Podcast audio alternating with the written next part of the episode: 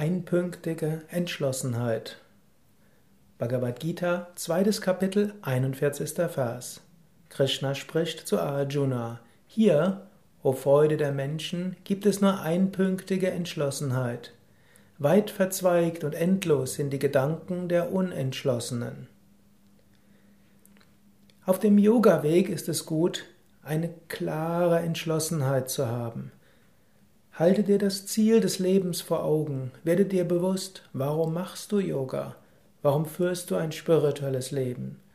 Sei dir bewusst, mit Yoga erreichst du Satchit Ananda, Sein, Wissen und Glückseligkeit. Mit Yoga erreichst du langfristig die Erfahrung des Ewigen.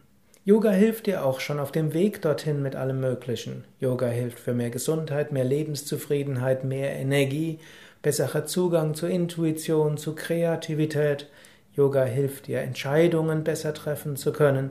Yoga hilft dir im Umgang mit anderen Menschen. Yoga hilft dir auch etwas mehr deine Stärken und Schwächen zu kennen. Yoga hilft dir, mutiger zu sein, verhaftungsloser zu sein. Aber all das sind vorübergehende Wirkungen des Yoga oder vielleicht man kann auch sagen zweitrangige Wirkungen des Yoga.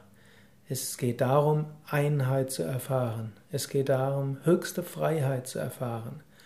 Und wenn du dir dessen bewusst bist, dann macht das ganze Leben einen Sinn. So viele Erfahrungen gibt es, so viel Schönes, so viel weniger Schönes passiert, so viele Erfolge und Misserfolge hast du in deinem Leben. Wenn du alles unter das Thema des höchsten Zieles stellst, macht alles einen Sinn. Und alles, was du tust, ist letztlich ein untergeordnetes unter dem großen Ziel. Daher, wenn du das große Ziel von Yoga hast, der Einheit, der Gotteserfahrung, dann bist du letztlich einpünktig entschlossen.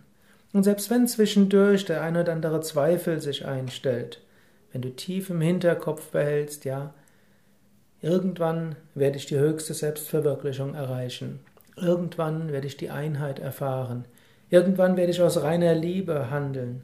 Irgendwann werde ich die Einheit, das Göttliche hinter allem spüren.